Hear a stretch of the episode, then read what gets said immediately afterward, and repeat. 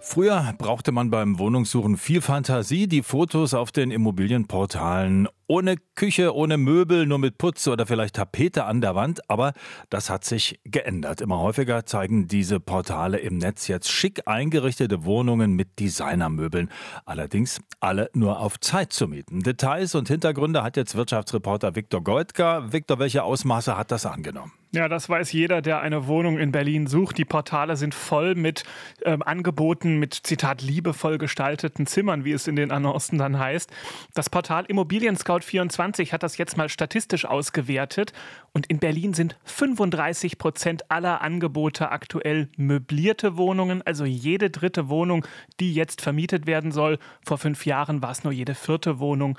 Dabei waren diese möblierten Wohnungen ja eigentlich mal gedacht als Übergangswohnungen für Pendler oder vielleicht auch für Diplomaten. Warum gibt es denn plötzlich diesen Boom der möblierten Wohnungen? Die Vermieter müssen ja die Möbel erstmal kaufen. Ja, das stimmt. Aber sie können sie natürlich dann auch teurer vermieten, die Wohnungen. In Berlin liegt der unmöblierte Quadratmeterpreis bei Immobilien Scout 24 aktuell im Schnitt bei knapp 20 Euro.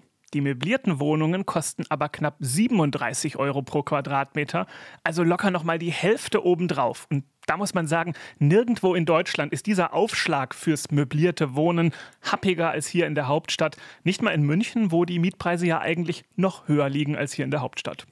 Nun gibt es doch aber im Grunde eine Mietpreisbremse. Hilft mhm. die bei möblierten Wohnungen nicht? Ja, formell schon. Die Mietpreisbremse sagt ja, dass neue Mieten nicht mehr als 10 Prozent über der örtlichen Vergleichsmiete liegen dürfen. Das ist meistens über dem Mietspiegel. Das gilt eigentlich auch für möblierte Wohnungen, aber die Mietpreisbremse, muss man wissen, juristisch bezieht sich immer auf die Netto-Kaltmiete. Und bei den möblierten Wohnungen kommt eben noch ein Möblierungszuschlag obendrauf. Nur der Trick ist, viele Vermieter weisen diesen Zuschlag gar nicht gesondert aus, sondern die schreiben in den Mietvertrag einfach eine Gesamtmiete rein.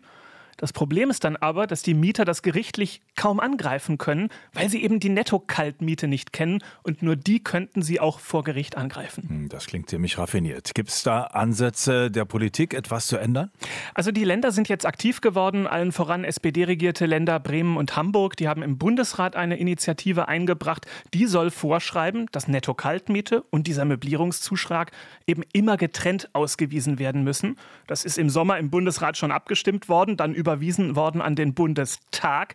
Der müsste natürlich auch noch zustimmen. Aber seitdem ist nichts passiert.